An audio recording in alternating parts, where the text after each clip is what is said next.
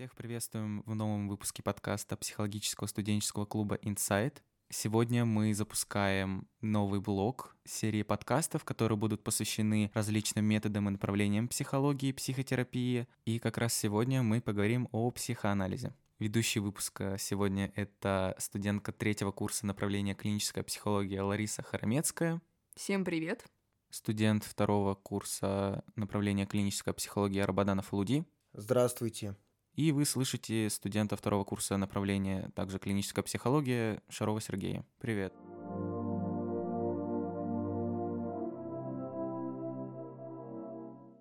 Предлагаю начать.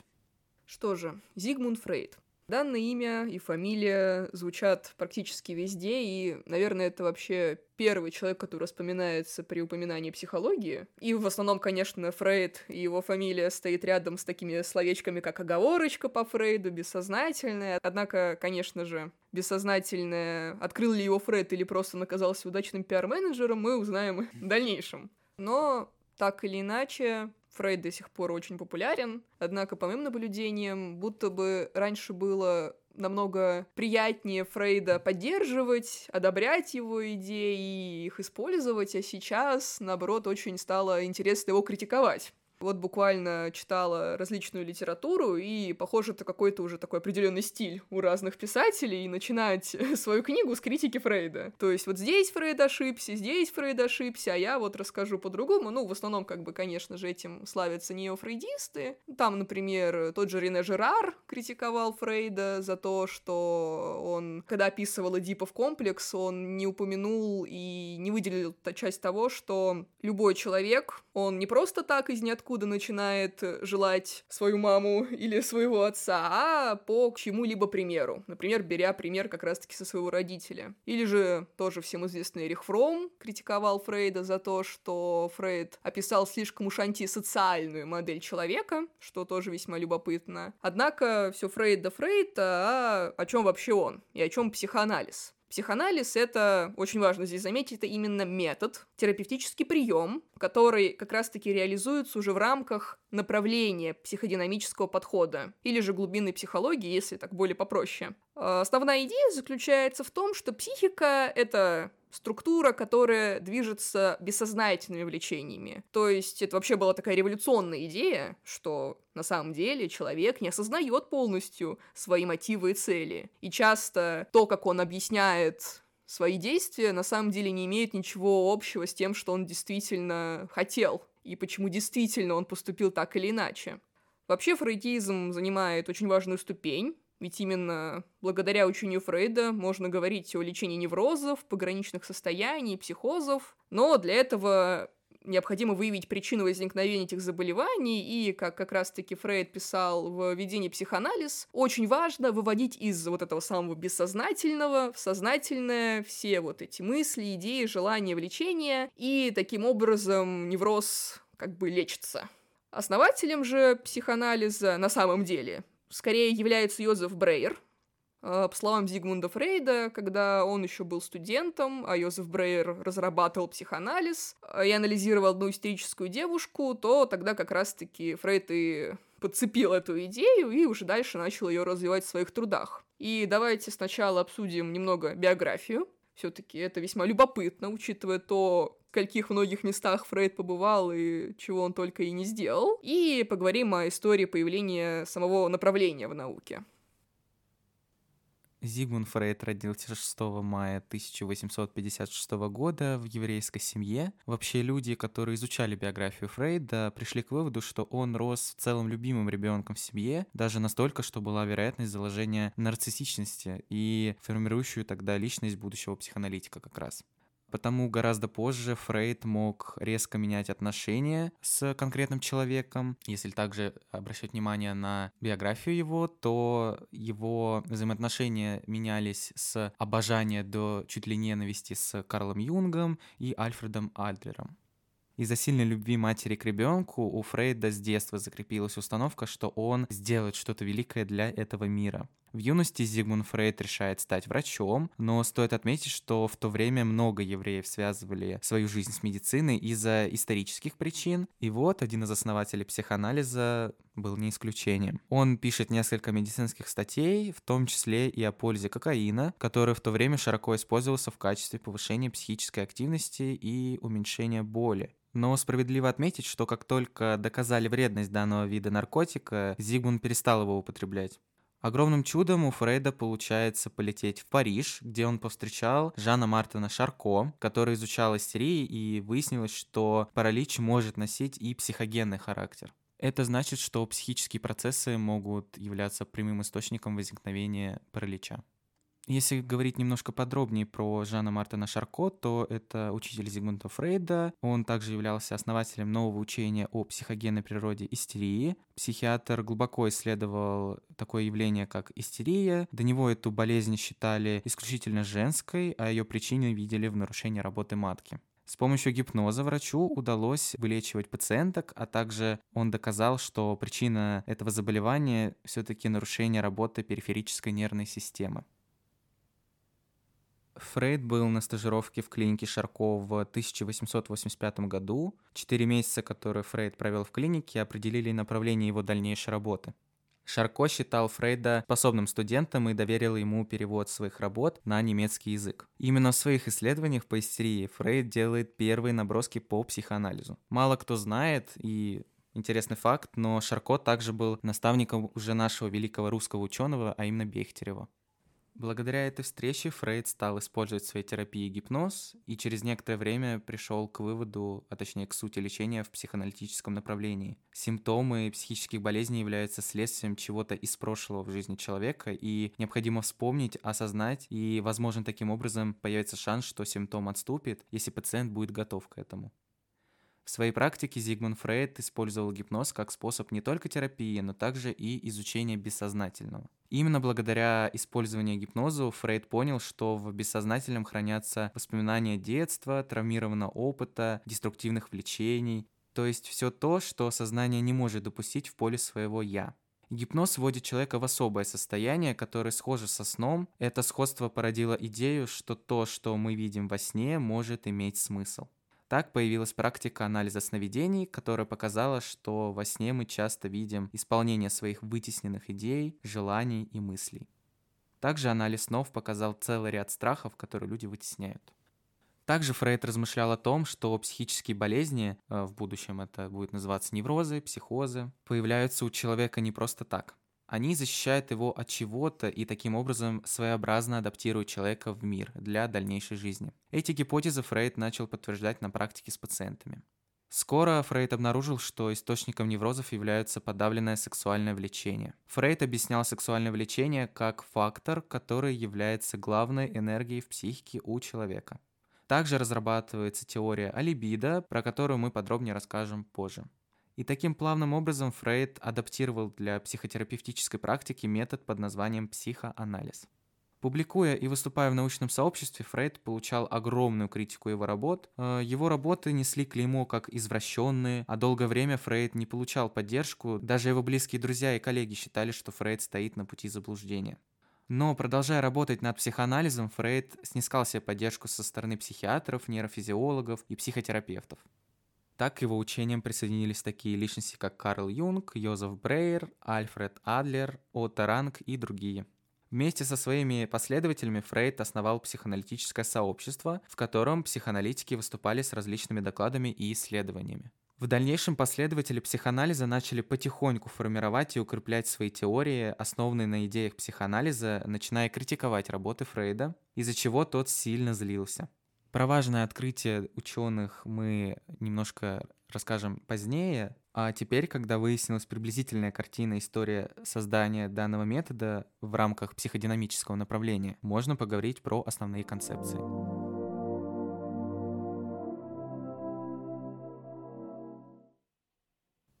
Ну, вообще, если рассматривать даже само понятие психоанализ, то заметно, что есть там у нас корень анализ. А это означает, что рассматриваемые явления психические, они строго делятся на некоторые элементы. И вот Фрейд, презентуя то, как работает человеческое поведение, в принципе, психика, показал своим коллегам, что все не так просто. То, что делает человек, это не обязательно означает то, что он делает. Там могут быть какие-то скрытые мотивы. И вот он выделил такие элементы, как «я» — это, в принципе, та личность, которая презентуется в социуме, «ид» или же «оно» — это те бессознательные мотивы или инстинкты. И суперэго — это те культурные установки и моральные и нравственные принципы. И вот эти элементы сочетаются интересным образом. Сверх-я давлеет над я, а также ид давлеет над я. И вот я находится между тем и тем. То есть э, давление происходит с двух сторон. С давления с точки культуры, нравственности, моральности и давление с точки зрения инстинктов, каких-то влечений, бессознательных мотивов. И вот Фрейд описывал, что как раз-таки то, как будет реагировать и справляться с этим наша психика, так и будет формироваться как раз-таки различные модели поведения. То есть если психика э, формируется и использует э, нормально копинг-стратегии или там различные защитные механизмы, то происходит как раз-таки здоровое функционирование «я».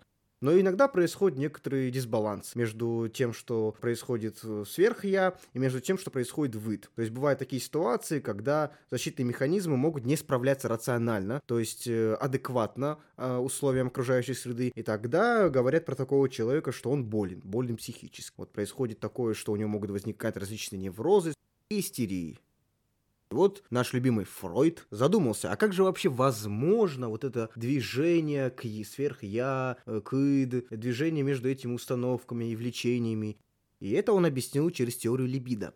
Либидо по Фрейду изначально это был принцип удовольствия, то есть объяснялось тем, что в нас есть некоторая энергия, которая постоянно пытается достичь удовольствия. Но сегодняшнее понимание либидо это некая сексуальная энергия. Вот эта сексуальная энергия двигается в направлении влечения к смерти и влечения к жизни. По-иному еще влечение к смерти называют мартидо. Вот. Э, если объяснить, что это такое, то это деструктивная тенденция возвращения к неорганическому состоянию. А влечение к жизни это конструктивная тенденция к самосохранению. И вот в зависимости от того, что преобладает у человека, будет и формироваться некоторый его стереотип поведения. Если у человека формируется влечение к смерти, то его будут привлекать такие а, моменты, как самоубийство, и возникать у него различные садомазохистские отклонения. Вот. А преобладание же влечения к жизни выглядит в опыте человека как паранойя, недоверие окружающим. Из всего этого указанного можно в целом сделать такой вывод, что преобладание какого бы влечения является в принципе не нормой и что психологически здоров тот, у кого эта либидо находится в середине между двумя влечениями. В своих работах Зигмунд Фрейд пытался предоставить свою теорию либидо, структурную модель психики, как э, некую научную модель. И чтобы это объяснить, он выявил такой некий принцип постоянства. Принцип постоянства — это когда человек, как психический субъект, стремится к равновесию. То есть, если что-то выводит его из равновесия, какие-то раздражители, то психика использует различные защитные механизмы, которые в итоге его приводят в более-менее постоянное состояние, состояние удовольствия, грубо говоря. И любые отклонения от привычного приводят к тому, что человек начинает испытывать некий дискомфорт. Все его дальнейшие действия направлены на то, чтобы вернуться вот это состояние успокоения, равновесия. И оно человеку приносит удовольствие. Вот это, в принципе, и есть то, что Фрейд называл принципом удовольствия. То есть принцип постоянства и принцип удовольствия сильно коррелируют между собой. И вот как раз-таки теория о либидо, она имеет по Фрейду конкретные стадии. И мы здесь сейчас будем говорить уже про психосексуальные фазы развития. Вообще, на сегодняшний момент, насколько мне известно, эти фазы немного преобразовались, и сама значимость психосексуальных фаз развития, она очень невелика. Фрейд считал, что психосексуальное развитие чрезвычайно важно для становления личности. Именно в ходе прохождения всех этапов закладываются предпосылки будущих проблем. Итак, выделяют несколько стадий. Первая стадия называется оральная. Она начинается от момента новорожденности. Здесь главным органом является рот, то есть малыш производит такие действия, как сосание, кусание, жевание. Происходит также отвыкание от груди, э, отделение себя от материнского тела. Очень важен эмоциональный контакт с матерью на этой фазе, иначе произойдет фиксация. И, как многим известно, курение может относиться к фиксации как раз-таки на оральной стадии. Что интересно, сам Фрейд очень много курил. И однажды он сказал, что, а знаете, ребят, я вот тут подумал, иногда курение – это просто курение. Это выглядит очень смешно, потому что он тут объясняет оральная стадия, фиксация, люди много курят, а потом он такой, опа, а я же сам много курю. Ну, знаете, ребята, все это, все это не всегда работает так, как есть. Если это про меня, допустим, говорит, то это не фиксация, просто курение. Следующая стадия у нас это анальная. Она развивается от 1 до 3 лет. Здесь родители приучают малыша к туалету, таким образом ребенок учится самоконтролю и таким образом может получить одобрение или похвалу от общества. Следующая фаза у нас фаллическая, это от 3 примерно до 6-7 лет. Здесь происходит идентификация со взрослыми одного с собой пола, выступающими образцами для подражания. Развитие эдипового комплекса и комплекса Элетры также здесь имеет важную роль, и таким образом формируется структура отношений с противоположным полом. Следующая стадия латентная, она примерно происходит от 6-7 до 11 лет. Здесь происходит расширение социальных контактов со сверстниками и развитие суперэго. Развивается совесть и нравственность. И последняя стадия в рамках психосексуальной теории развития Фрейда выделяется генитальная. Она происходит в подростковый период. Здесь устанавливаются интимные отношения со сверстниками и также может произойти влюбленность. Также формируется интерес к противоположному полу, и при фиксации здесь возможен феномен одиночества или формирование нетрадиционной сексуальной ориентации. Сергей упомянул о комплексах Лектры и Диповом комплексе вскользь. А я хочу рассказать об этом подробно, потому что это на самом деле очень важно. Фрейда очень много критиковали за то, что он вывел такую интересную теорию, потому что тут говорилось о сексуальности ребенка. Но представляете себе, это же вообще в ту пуританскую эпоху Вены это рассматривалось вообще как некий нонсенс. Как такое вообще может быть? Как у ребенка может быть некие сексуальные влечения? Ну а что же такое вообще этот Эдипов комплекс или комплекс электры? Это сексуальное влечение к родителю противоположного пола. То есть мальчик испытывает влечение к матери, а девочка испытывает влечение к отцу. В понимании Фрейда мальчик эротически привязан к матери и стремится обладать ею, а отца воспринимает как соперника и преграду для осуществления данного желания.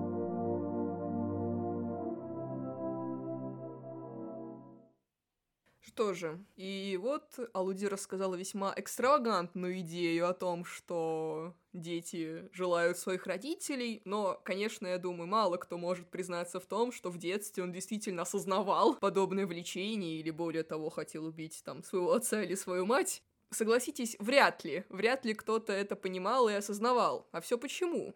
И тут, конечно же, на сцену выходит бессознательное. Это такое самое важное центральное слово в рамках психоанализа, и, конечно же, ему необходимо уделить достаточно много времени. Однако, хочу я начать не с Фрейда, а с Мишеля Фуко как ни странно. Мишель Фуко отводит понятию бессознательное очень такое важное место вообще в рамках психологии как науки. Для тех, кто не знает, Мишель Фуко — это философ, и есть одно интересное интервью с ним от Алина Бадью, где они как раз-таки обсуждали и психологию в том числе. И в этом интервью Фуко как раз-таки упоминает о том, что характерная черта психологии, которая обуславливает ее существование и вообще позволяет оставаться психологией такой важной общественной наукой, это как раз-таки бессознательное.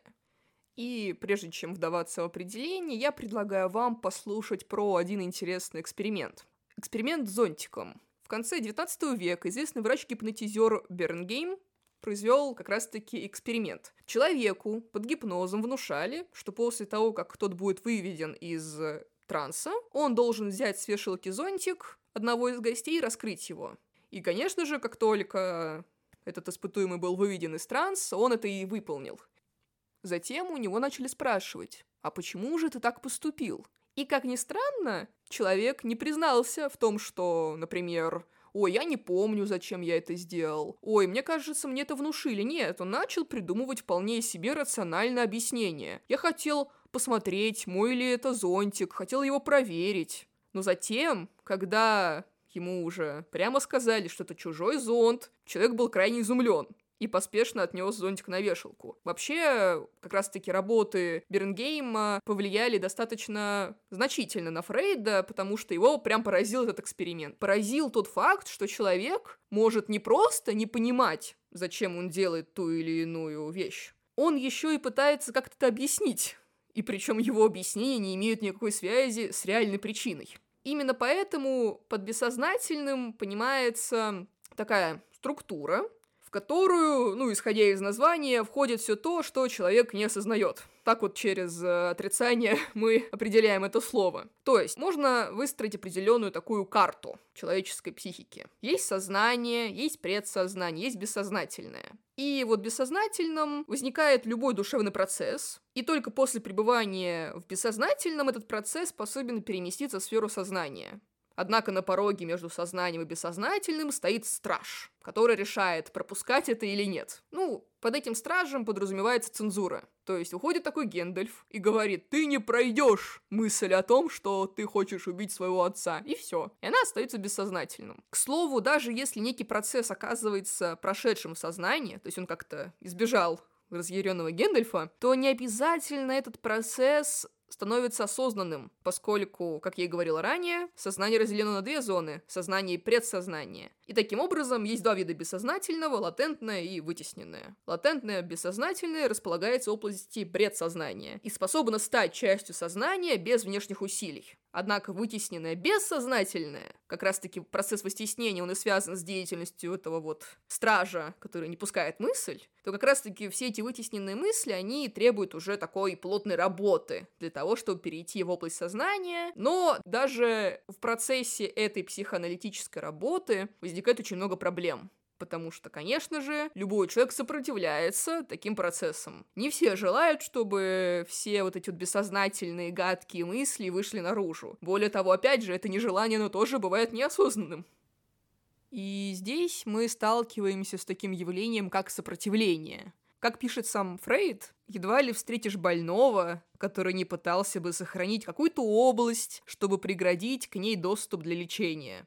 Так, например, был у Фрейда один пациент, которого Фрейд считал в высшей степени интеллигентным. Однако он неделями умалчивал об интимной любовной связи. И когда Фрейд потребовал от пациента объяснений, почему же он нарушил святое правило вот этой вот честности, рассказа обо всем, что его беспокоит, то пациент сказал, что он надеялся, что, возможно, есть какая-то тихая гавань, какая-то зона, какое-то убежище, которое можно оставить скрытым. Однако, здесь Фрейд, он любит очень сильно различные такие юридические метафоры, он объясняет, попробуйте-ка в таком городе, как Вена, допустить исключение для какого-то места вроде высокого рынка или церкви святого Стефана, объявив, что там нельзя производить аресты. И каким образом вы тогда поймаете преступника, если есть какие-то гавани, где нет доступа? Но что же не позволило этому интеллигенту рассказать, казалось бы, о такой мелочи, как интимная связь? Как раз-таки Фрейд тоже об этом пишет, что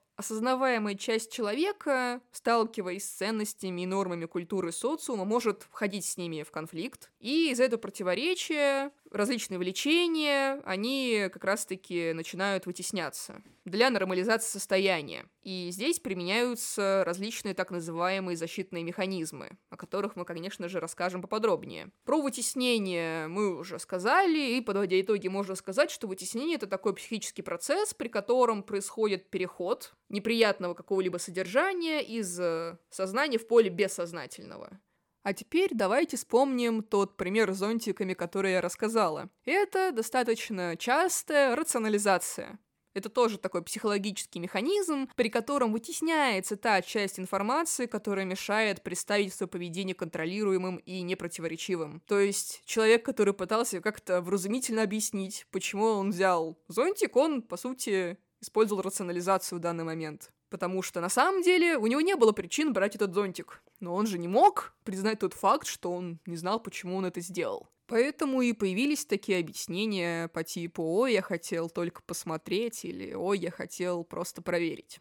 Следующий механизм — это проекция. Тоже защитный, в результате которого внутренние чувства, мысли, идеи ошибочно воспринимаются как приходящие извне. То есть примеру, человек не может смириться с тем, что он сплетник, что он любит обсудить кого-то, осудить кого-то, что более важно, и он начинает приписывать это качество всем окружающим людям, что и однокурсники у него такие все плохие, крысят за спиной, но знаете, неважно, что говорят крысы за спиной у кисы. Ну, это так, небольшая вставочка, неважно. Суть в том, что человек настолько сильно не одобряет в себе эти недостатки, что он начинает их проецировать на окружающих. Помимо этого, существует еще сублимация. Она происходит, когда человек не может удовлетворить свои потребности или желания.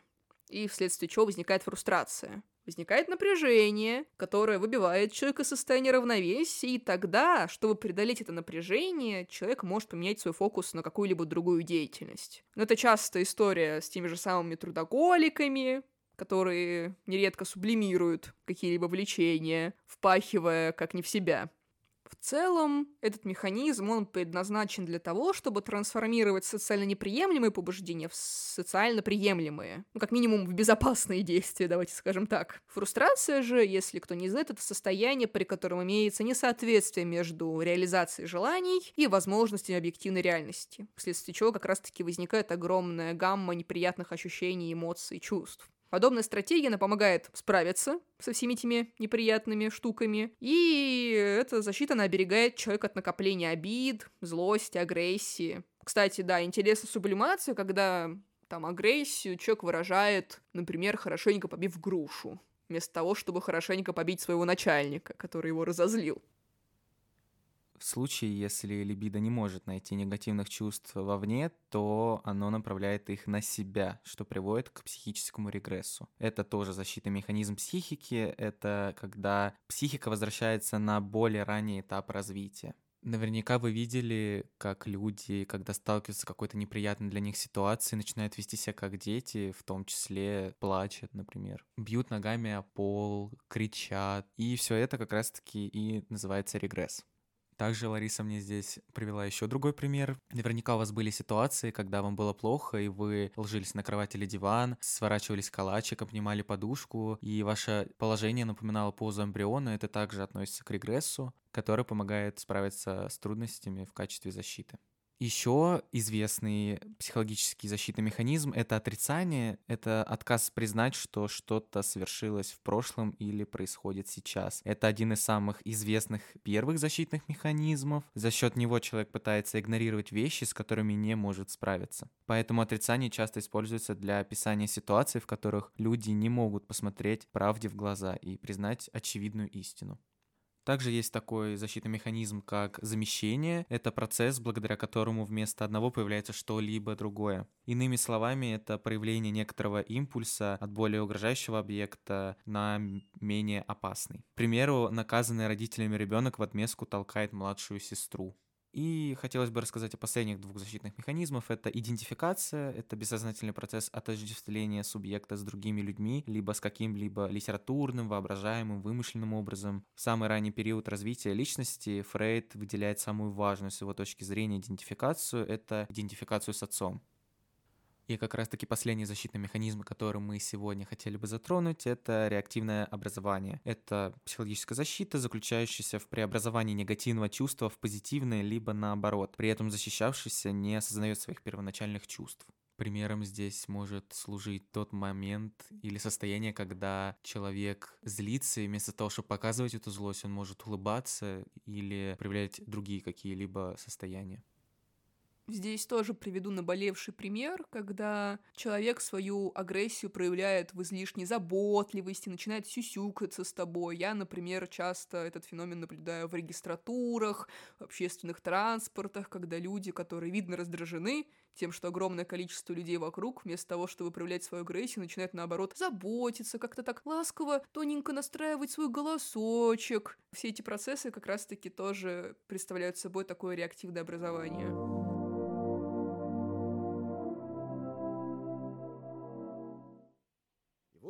Фрейд задумался. А как же вообще войти в это поле бессознательного и вынуть оттуда какое-то содержание? Как понять, что там происходит? И вот он открыл две технологии. Первое – это метод свободных ассоциаций.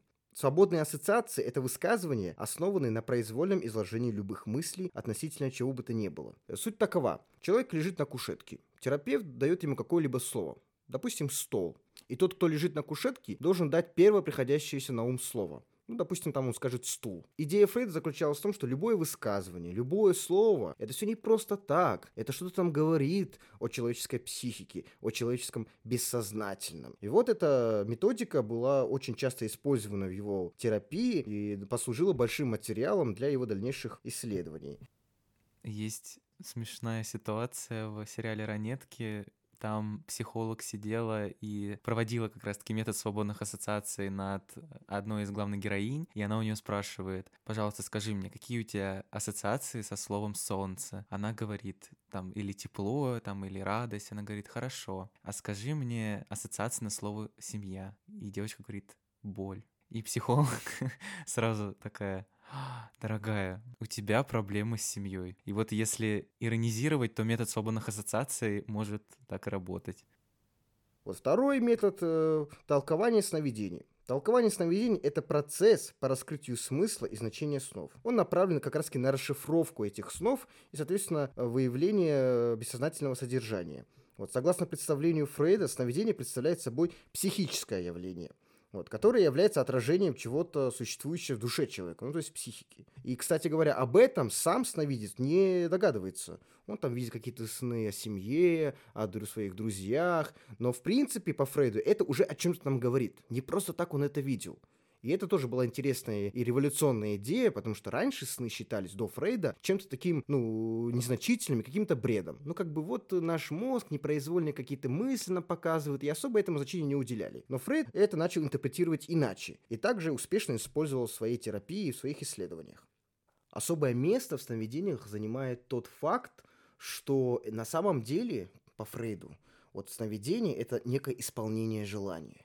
То есть, если, допустим, в социуме человек имеет какое-то желание, он обычно его подавляет, если оно как-то не соответствует каким-то там культурным установкам, его моральным или нравственным принципам. А сон — это такая интимная зона, где наша психика нам говорит, ну давай, ну хотя бы здесь мы это желание исполним. Также Фрейд отмечает, что изучение сновидений — это не только лучший способ подготовки к исследованию неврозов, но и само сновидение вполне себе можно воспринимать как невротический симптом. Более того, любопытным э, является тот факт, как вообще Фрейд интерпретирует, что такое сон в общем. Что сон — это некоторое состояние, которое психологически можно объяснить как «мне все равно на этот мир». Сейчас мне окружающий мир абсолютно безразличен. И это очень важное переживание, которое отсылает как раз-таки снова к состоянию эмбриона. Когда мы были в маме, нам было очень удобно, комфортно, на нас не оказывали влияния никакие раздражители из окружающей среды. И как раз-таки здесь вот возникает такая идея, она так мельком появляется, что на самом деле человек, он будто бы не способен постоянно выносить раздражители окружающего мира, и ему просто необходимо иногда впадать в такие состояния, как сон. В принципе, то, что сказала Лариса сейчас, очень хорошо соотносится с принципом постоянства Фрейда. Потому что тут видно, что сон, он дает нам некоторую такую высвобождение того, что у нас э, накапливалось в нашем бодрствовании. То есть видно, что в бодрствовании мы какие-то раздражители принимаем, вот они на нас давлеют, а во сне мы как бы это высвобождаем и входим, когда уже просыпаемся, мы в каком-то состоянии постоянства снова готовы к восприятию раздражителя какого-то. То есть видно, что человек это такое существо, которое постоянно стремится к какому-то равновесию равновесию, какому-то вот такому постоянству. Вот это хорошо видно как раз-таки из э, анализа сновидений и вообще восприятия сновидений как э, элемент э, психического. И весьма любопытны те исследования, которые тоже Фрейд приводит пример в своем произведении, ну, точнее, в своем курсе лекций «Введение психоанализ», что существуют различные примеры, как те или иные раздражители оказывают влияние на сновидение. Есть раздражители внешние, например, звон будильника. И этот звон будильника, он реализуется во снах очень по-разному. Для кого-то звон будильника воспринимается во сне как, например, колокол. Для кого-то как э, звук повизгивания машин, например. И это тоже интересный материал для исследования, почему те или иные звуки из внешнего мира интерпретируются сном по-разному. И более того, даже внутренние раздражители, как наши органы, они тоже оказывают влияние на сон. То есть есть исследования, которые посвящены тому, как наш желудок влияет на сюжет сна, как э, наша дыхательная система оказывает влияние на сон. Ну и, конечно же, различные физиологические вещи, как позывы к мочеиспусканию, тоже реализуются во сне, и думаю, кто-то с этим так или иначе сталкивался. И здесь есть важный вопрос, почему же сюжеты такие разные? И, конечно же, Алуди уже дал ответ на этот вопрос, что во снах реализуются те желания, которые ушли в бессознательное, но я бы хотела дополнить, что как вообще Фрейд пришел к этому, в этом ему помогли такие явления, как сны наяву. А, сны наяву как Фред это интерпретирует, это такие фантазии. И содержание этих фантазий, они как раз-таки имеют вполне себе ясную мотивацию. То есть э, это сцены, происшествия, ну, как бы, думаю, все фантазировали так или иначе. Особенно часто фантазируют в подростковом возрасте, а потом это такие фантазии наяву, эти сны, они обычно исчезают, в более взрослом возрасте, либо же, наоборот, продолжаются. И как раз-таки здесь, в этих сценах и происшествиях, проявляется удовлетворение всех эгоистичных, честолюбивых, властолюбивых потребностей, или же эротические желания личности тоже удовлетворяются в этих снах наяву. Очень часто у мужчин обнаруживается такая эротическая подкладка, когда все геройские поступки и успехи должны способствовать восхищению и благосклонности женщин. Думаю, все тоже представляли себе, прям настолько даже ярко это представлялось, как будто бы ты находишься в этой фантазии, как вот я там сейчас возьму, там спасу девушку от преступника, и она меня отблагодарит по-разному. И как раз-таки благодаря этим снам наяву Фрейд и выстроил дальнейшую свою логику повествования, что если сны наяву такие, то что нам мешает думать над тем, что и обычные сны, они тоже вполне себе могут иметь такое содержание, такую мотивацию. Если добавлять про содержание сновидений, то есть интересный момент, что вытесняются не только ведь наши желания, вытесняются также еще страхи, которые психика не может прямо здесь обработать. И вот они тоже могут проявиться в сновидении. И часто бывает такое, что, э, допустим, даже те физиологические состояния негативные, которые присутствуют в нашем теле, они могут проявляться в сновидении на самом деле. И это тоже есть такой защитный механизм, потому что тут происходит некое переживание этого страха для того, чтобы в дальнейшем как бы быть готовым к нему. То есть наша психика таким образом как бы пытается адаптироваться к этим раздражителям. И поэтому очень важно понимать, что сновидение не только о желаниях, но еще и о страхах.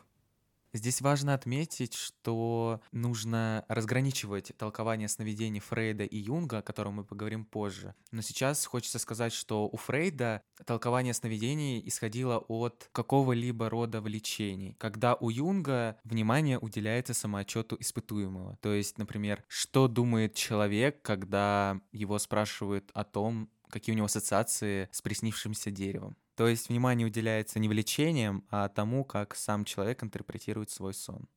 Однако, помните ли вы о таком защитном механизме, как отрицание, о котором мы говорили? То есть человек иногда может специально говорить, что нет, здесь не было никакого двойного дна в моем высказывании, я просто ошибся. И тут Фрейда часто пытались, так сказать, поймать за хвост. То есть, когда человек сам честно признается, что да, я там хотела своего отца, это ушло в бессознательное, поэтому у меня такие сны, то мы это все принимаем тут же на веру и с этим работаем. Однако, когда человек отрицает что-либо, то Фрейд такой, нет, тут наверняка что-то сокрыто. Почему так? Что за несправедливость? И опять же, Фрейд очень любит юридические метафоры, и здесь он тоже приводит пример, что вот юридическое дело, какое-либо обвинение, и когда преступник сам сознается в своем умышленном, так сказать, преступлении, то в таком случае суд куда более просто признает его виновным и даст ему срок. В то время как, если человек отрицает свою вину, то суд же его просто так не отпустит. Он будет исследовать, собирать доказательства, собирать различные показания свидетелей, и только тогда уже решит, виновен человек или нет. И здесь то же самое. То есть, когда мы отрицаем, то тут надо еще покопаться, а когда мы уже признались во всем, то Фрейд вполне себе нормально к этому относится и согласится с вами и поддержит вас в исследовании вашего бессознательного.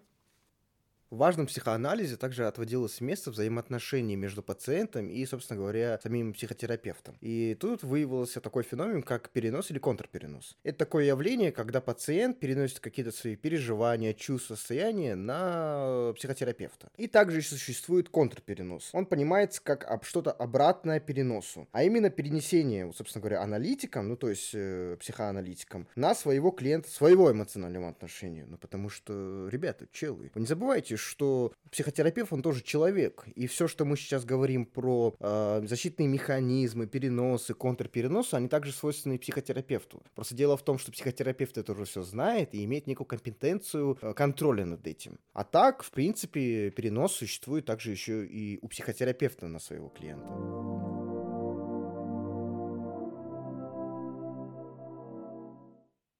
Что ж, друзья, думаю, многие слышали такую фразу, как «оговорочка по Фрейду». И, конечно же, у этой популярной фразы есть тоже свои корни. Несомненно, очень большое внимание уделяется таким явлениям, как ошибочные действия в психоанализе. Это могут быть оговорки, описки, очитки, ослышки, может быть забывание, запрятывание, заблуждение и прочие-прочие вещи, которые с первого взгляда кажутся какой-то случайностью. Но вот правда, началось совещание, начальник вдруг неожиданно говорит, что совещание окончено. А потом такой, ой, извините, оговорился, совещание начато. И казалось бы, может быть, человек устал. Да, очень часто оговоркам, всяким опискам присваивается очень маленькое значение.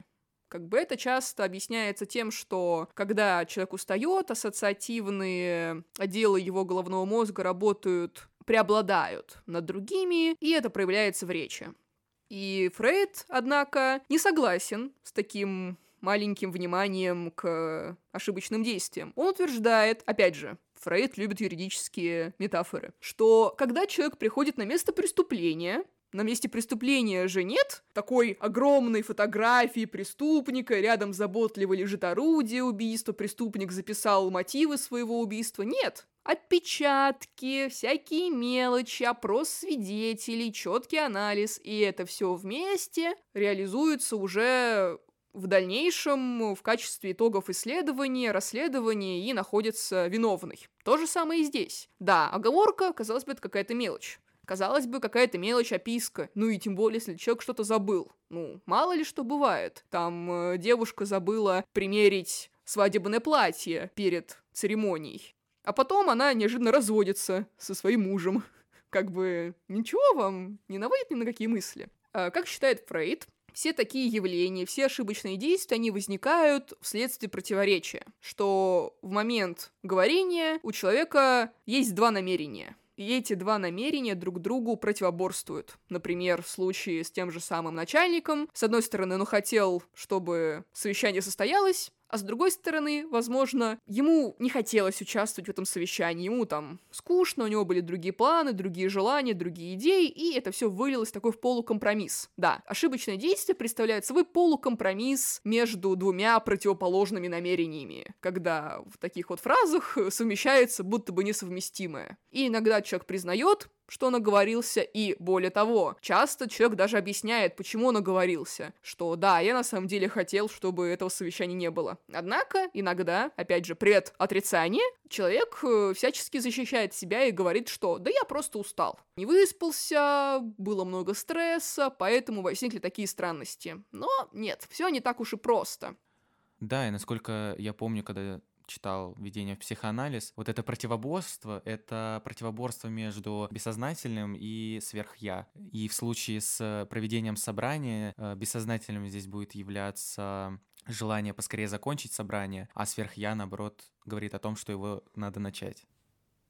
И, конечно, Фрейд не отрицал роль усталости. Несомненно, когда человек не выспался, когда ему плохо, он больше склонен совершать ошибочные действия. Однако, все еще, почему, будучи усталым, человек ошибся именно так? То есть усталость — это не оправдание тому, что у этого действия не было никакого второго дна. Наоборот, усталость, она, так сказать, снизила влияние цензора, и бессознательное вышло на волю. Поэтому таким образом Фрейд всячески критикует и не одобряет такой очень пренебрежительный подход в сторону ошибочных действий.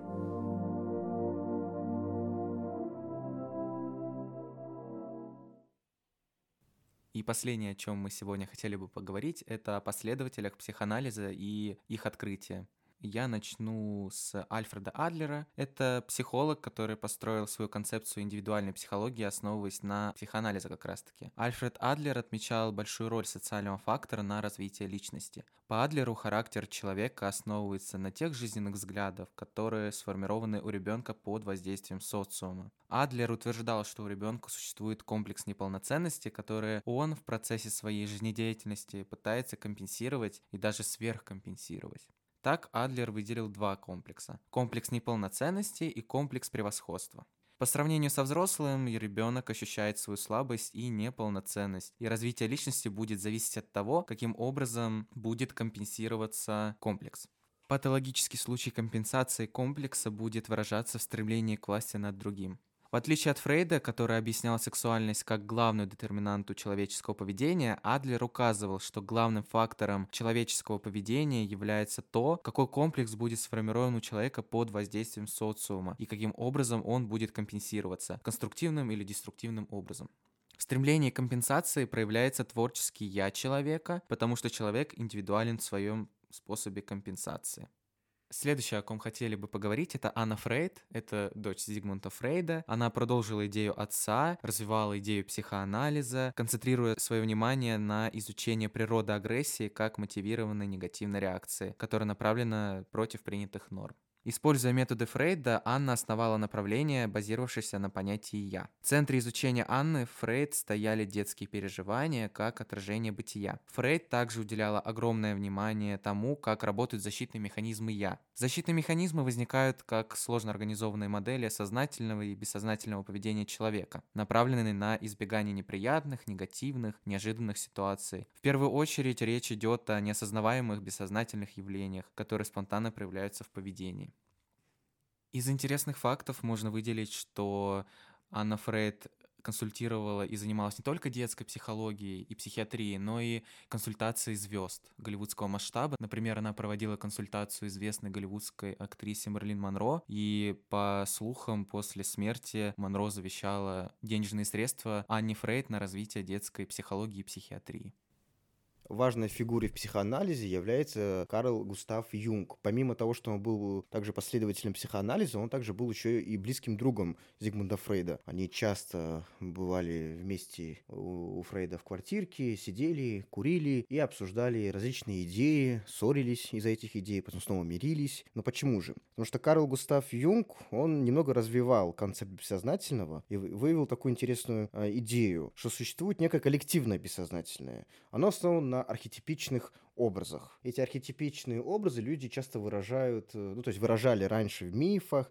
различных легендах. Вот. Юнг отрицал теорию Фрейда, согласно которой личность полностью детерминирована ее опытом, обучением и воздействием окружающей среды. Он считал, что каждый индивид появляется на свет с таким целостным личностным эскизом, то есть разные архетипичные образы уже есть э, у человека э, с его рождения. И что вот, э, вот вся окружающая среда вовсе не дарует личности возможность ей стать. Она лишь выявляет то, что в принципе уже было заложено в архетипичном образе этой личности. Таким образом, отказавшись от ряда положений психоанализа, то есть он говорил о том, что вовсе не там какие-то влечения э, работают э, и дают превалирующее значение формирования личности, не конфликт, а именно выявление этих архетипичных образов. Вместе с тем, вот Юнг выделял несколько уровней бессознательного. Это индивидуальное, семейное, групповое, национальное, расовое и, а, собственно говоря, вот это обобщал всем коллективным бессознательным. Вот. Э, и оно включает в себя универсальные такие архетипы всех времен и культур. То есть есть некое там э, количество архетипов, которые будут актуальны для э, средневековья, для первобытного человека и для нас как современных людей. Вот и когда он разрабатывал концепцию личного бессознательного, он выделил, что человек имеет в своем психическом аппарате две противоположные источники э, энергии. Это анима и анимус.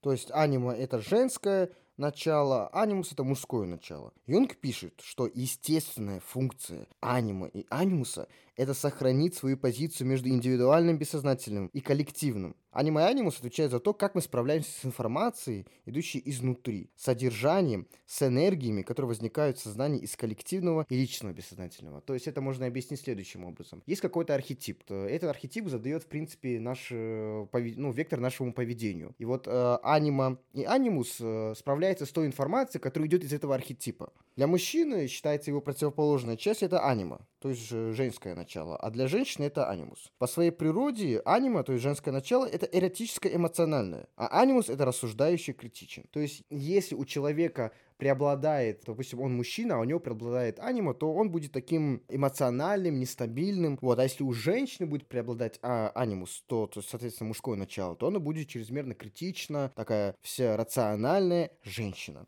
Юнг выделил, помимо всего этого, также две стороны человеческой личности. Это персону и тень. Ну, то есть персона — это личность, которую мы презентуем в обществе, которая согласуется с теми социальными установками и культурными установками. А вот тень — это как раз те вытесненные наши желания, способности, наши мотивы, вот, которые не согласуются как-то с той культурой или с тем социумом, в котором мы находимся, и которые неблагоприятны для них. И вот как раз-таки Карл Юнг писал, что для того, чтобы, ну, как бы выявить максимальный потенциал человека, это нужно найти способ правильного взаимодействия персоны и тени. То есть на самом-то деле тень это не, не есть что-то плохое правильное отношение с тенью может послужить таким большим источником энергии, творческим началом. К слову, есть интересный способ, как познакомиться со своей тенью. Попробуйте порефлексировать и подумать над тем, что вас раздражает в окружающих людях. Вспомните своего там, например, заклятого врага и поймите, за какие качества, за какие проявления вы этого человека терпеть не можете. И, скорее всего, эти самые качества являются вашей тенью. То есть это нечто, что вы сами в себе внутри подавляете, и поэтому вы злитесь на тех, кто эти качества не подавляет, а реализовывает их. 20-30-е годы 20 века начало развиваться новое течение психоанализа – неофрейдизм. Основным постулатом неофрейдизма является гипотеза, которая утверждает, что важно не только бессознательные какие-то э, влечения и инстинкты, а также еще и социальная детерминированность психики человека. Вот я один из основоположников неофрейдизма является Эрих Фром. Он в своих работах изучал такие феномены, как любовь, свободу и деструктивность. И вот э, особенно он изучал то, как они проявляются в психике человека на основе взаимодействия именно биологического и вот социальных факторов. То есть биологическая это опора идет на бессознательное, на влечениях, инстинктах, и социальные факторы это тот э, уровень социальных настроек установок, который на нас влияет. Фром был не согласен с Фрейдом и разработал собственную концепцию. Изучая западного человека, Фром вот выявил две противоположные тенденции. Это стремление к идентичности и стремление к социуму. Фром указывал, что вот причина неврозов является неудачная попытка разрешения конфликта между индивидуальностью человека и социумом. В результате такого неразрешенного конфликта является одиночеством и сомнение в осмысленности собственной жизни. То есть такой экзистенциальный момент, да? Вот, и изучая как раз феномен свободы, Фром выделил, что у современного человека присутствует тенденция к избеганию от собственной свободы. Данный феномен Фром назвал бегством от свободы и даже написал книжку с одноименным названием. Бегство от свободы возникает в ситуации, когда человек не может справиться с той степенью ответственности, которую следует вслед за осуществлением собственной свободы. Как результат, человек становится конформным. Вот. Подобно конформизм ведет к деструктивной тенденции к насилию, к себе и к другим людям. Вот. Это работает следующим образом. Человек, когда, э, там, допустим, отдает свою свободу группе, он уже не чувствует такой ответственности за свою индивидуальность, и, соответственно, ну, тут могут у нас выйти различные его деструктивные порывы. Вот. Фром также еще изучал отличия материнской и отцовской любви. И пришел к выводу, что материнская любовь, она безусловна. То есть не требуется ничего делать для того, чтобы ее заслужить. А вот отцовскую любовь нужно заслужить. И при тандеме данных видов любви человек сможет сам действительно полюбить. Ну и вкратце хотелось бы добавить несколько слов по поводу Жак Лакана. Это еще один из последователей психоанализа, точнее неофрейдизма. И вот он, развивая концепт бессознательного, выявил такой интересный феномен, что на самом деле то, что говорят люди, это не то, что они имеют в виду. То есть, если Фрейд говорил на про частные случаи каких-то там ошибочных действий, то есть оговорки, опечатки и так далее, то Лакан утверждал, ну, грубо говоря, что все, что человек говорит, это есть большая оговорка по Фрейду. Также, развивая свою идею о «я», он утверждал, что на самом-то деле наше «я» — это не то, что мы презентуем. Наше «я» заключено как раз-таки в этом бессознательном. И цель психотерапии, то есть психоанализа, должна служить тому, чтобы мы выявили это настоящее «я» путем э, различных техник психоанализа. И также вскользь можно упомянуть про Карен Хорни. Это женщина-психоаналитик. Из важного она издала такой труд, как «Самоанализ», где она помогла людям, не знающим особо психологию, разобраться с тем, как же помочь себе путем, например, методом свободных ассоциаций. Что ж, на этом сегодняшний выпуск подкаста подходит к концу. Мы осветили все базисные моменты в психоанализе и хотели бы с вами попрощаться. Всем пока-пока. До встречи. Всем пока.